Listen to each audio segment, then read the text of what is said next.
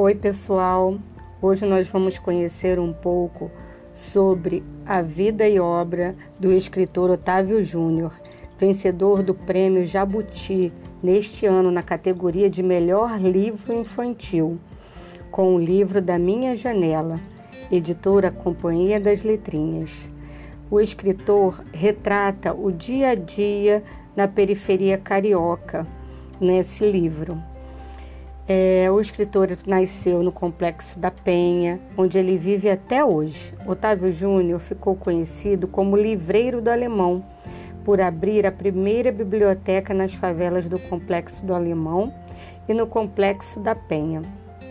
Em entrevista à revista Crescer, ele disse uma frase muito importante: Sou um ator negro da favela e espero que outros membros da comunidade vejam que a literatura é um caminho possível e que a cultura se torna um projeto coletivo, pois só através da conexão entre as pessoas é possível realizar esses sonhos.